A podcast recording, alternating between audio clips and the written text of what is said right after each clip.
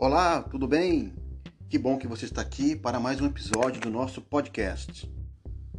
E o título do podcast de hoje é O que você está esperando para mudar? Sim, mudar, porque eu sempre comento nos comentários aí na, nos podcasts, nas lives que eu tenho feito, nos congressos que eu tenho participado, que não dá mais para fazermos as mesmas coisas que fazíamos há 10 anos atrás, há 5 anos atrás. É uma frase muito comum de eu estar falando e quem me conhece sabe que eu sempre repito isso. Mas mais do que nunca, isso não ficou tão em evidência. Vou dar um exemplo.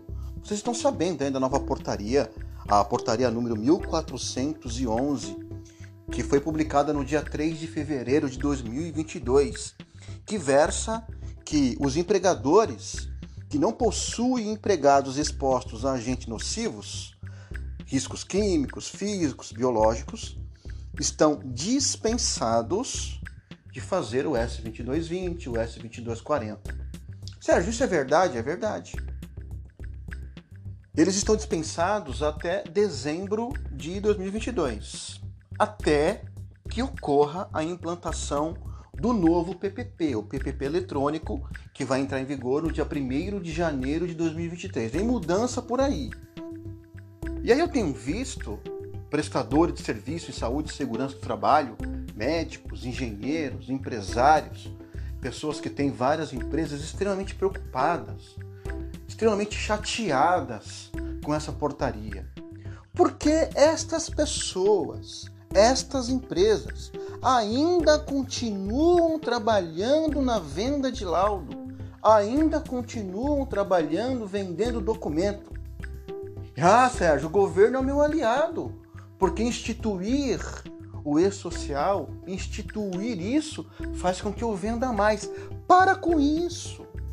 A gente tem comentado para você formar o teu clube, para você ter uma gestão profissional se tem uma área que é mais atacada no mercado do que o prestador de serviço que trabalha com SST, me apresente porque eu não conheço. Você vive, você é empresário, preste atenção. Você vive num círculo onde as empresas odeiam pagar pelo teu serviço. Elas pagam porque são obrigadas. Você não é cartório para vender papel. E as empresas te enxergam, para de dar desculpas. As empresas te enxergam como se você fosse um cartório. Ele vai lá pegar um papel para colocar na gaveta. que mais? Os funcionários dessas empresas que vão fazer o exame com você, eles odeiam fazer exame periódico. Quer saber mais? Talvez nem o teu funcionário que trabalha na tua clínica esteja satisfeito. Porque você coloca 150, 200, 300 pessoas para serem atendidas de manhã e tem pessoa fazendo demissional, tem pessoa que está chateada, tem pessoa que está emburrada e o teu funcionário está ali no meio. E aí eu tenho comentado, haverá ainda mais mudanças por aí. Prepare-se para ter um novo momento em SST. Essa questão de venda de laudo, venda de papel de cartório, isso vai acabar. E se você não estiver preparado você vai ter que fazer outra coisa, porque trabalhar com SST você não vai. Isso sem contar, meus amigos, quantas pessoas, quantos empresários eu já tive a oportunidade de conversar que ele não faz ideia do que é um PGR, um GRO. E o cara é engenheiro, é empresário, e aí não quer que, a, que, o, que o cliente dele, que o mercado fale mal dele. Ele não sabe o que é um PGR. Ele faz um PGR mudando o título de um PPRA. Isso é ridículo. Não, eu fiz meu PGR, deixa eu ver. É um PPRA com outro título. Para com isso. O PPRA é um documento pré.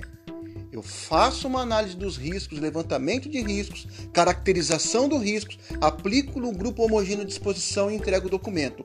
Ano que vem eu te retorno aqui com outro documento. O PGR é um documento pós. Eu tenho que ter o gerenciamento do risco. Os riscos vão para o inventário, eu tenho que ter os planos de ação.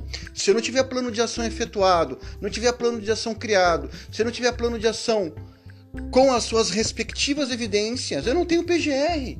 Isso é um exemplo.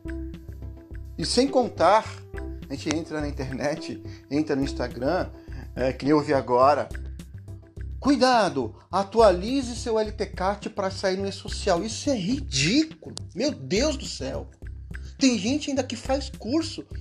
O e-social para SST, ele é um evento tributário. O governo não está nem aí sobre a medição, se você está entregando EPI ou não. O governo quer saber quais são os riscos que a empresa está exposta para tributar. E tem gente fazendo curso de coisa ridícula como essa. Outro dia eu li também: faça seu risco ergonômico, o seu laudo ergonômico para sair no e-social. Me mostra qual é o campo que você insere um laudo ergonômico no e-social. Meu Deus, que coisa mais ridícula! Então você, meu amigo empresário, meu amigo prestador de serviço em SST, está na hora de você mudar. O que você está esperando para mudar? Eu dei graças a Deus, achei muito bom o adiamento do e-social para suas empresas sem riscos, porque vai forçar você a mudar o jeito de trabalhar.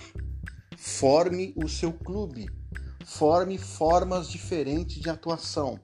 É o que nós temos colocado aqui e ajudado, graças a Deus, muitos empresários.